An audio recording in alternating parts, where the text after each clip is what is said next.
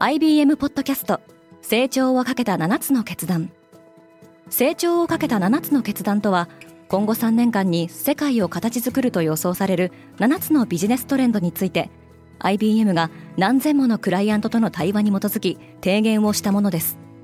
このポッドキャストでは変化の激しい時代において企業が下すべき成長をかけた7つの決断について日本 IBM の7人の専門家と考えていきます。今お聞きのリスニングサービスにてぜひフォローボタンからフォローをお願いします。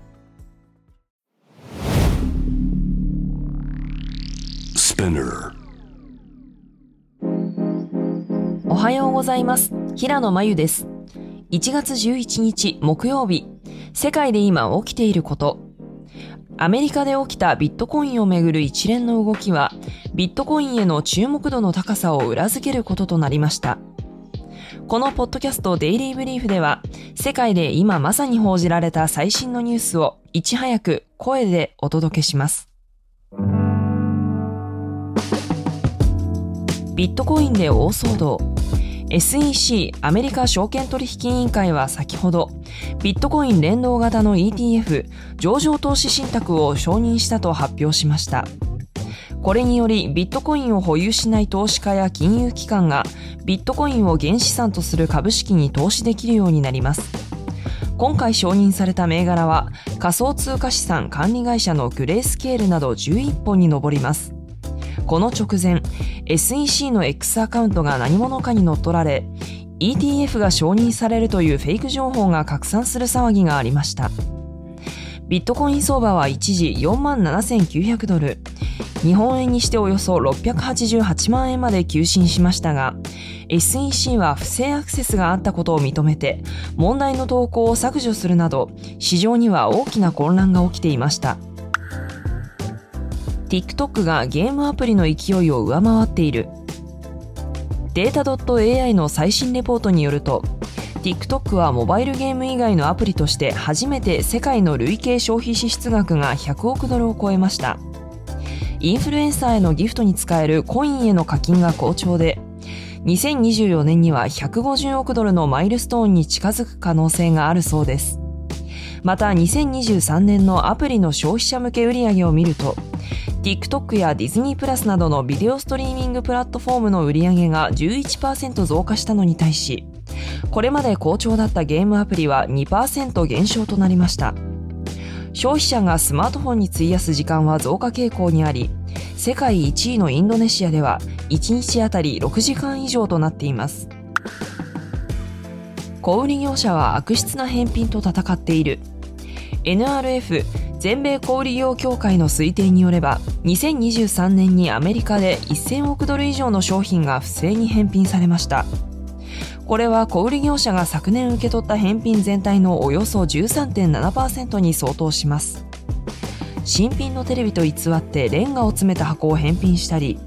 偽のレシートを使って返品したケースや、商品のタグを高額なものに付け替えたケースもあったそうです。パンデミック期間中に無料のオンライン返品が定着したことで、全体の返品数が増加。NRF によれば今年の買い物客はホリデーシーズン中に購入した商品のおよそ15%を返品すると予想されておりこのうち17%近くが不正品だと予想されています。小売業者側は店頭でチェックできるよう実店舗への返品を呼びかけるなどしています。インド人はモルディブ旅行をボイコットし始めている。インド洋の島国モルディブと隣国インドの緊張が高まっています。モルディブの観光産業はインドを主な収入源としていますが、インド首相のナレンドラ・モディが同国のラクシャディープ諸島のビーチを散策する画像などを X に投稿したところ、これに反発したモルディブ政府高官が X に道化師、イスラエルの操り人形などと投稿。モルディブ政府は該当者を処分しましたが、ソーシャルメディアではボイコットモルディブというハッシュタグをつけ、モルディブへの旅行をキャンセルしたとするインド人の投稿が相次いでいます。また、インドの旅行サイトはモルディブへのフライトの受付を停止しました。モルディブをめぐっては、新大統領が初の外遊先に中国を選ぶなど、インド離れを鮮明にしており、今回の騒動でさらに亀裂が深まりそうです。レイオフの嵐が吹き荒れる。Amazon.com は動画配信サービスのプライムビデオ部門および映画制作を担当する MGM スタジオ部門で数百人の従業員を解雇することを発表しました。Amazon 傘下のライブストリーミングプラットフォーム Twitch においても従業員の35%およそ500人を削減すると報じられています。またシリコンバレーのスタートアップヒューメインについても従業員の4%がレイオフ対象となっていることが明らかになっています。同社は AI 関連のハードウェアスタートアップでオープン AI の CEO を務めるサム・アルトマンらから2億ドル以上を調達。昨年11月にはスマートフォンに代わる小型デバイスの予約注文を開始していました。リスナーの皆さんいつも聞いていただきありがとうございます。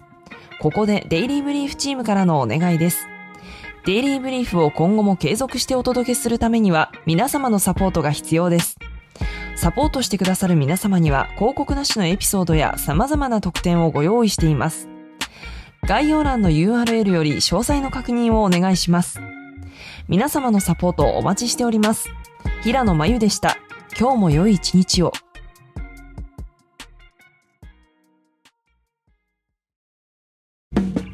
リスナーの皆様より多くのリクエストをいただいている話題のニュースを深掘りしたエピソードを週末の有料版で配信中です。今なら1ヶ月無料トライアルを実施中。詳細は概要欄に記載しています。この機会にぜひ聞いてみてくださいね。感想ご意見もお待ちしています。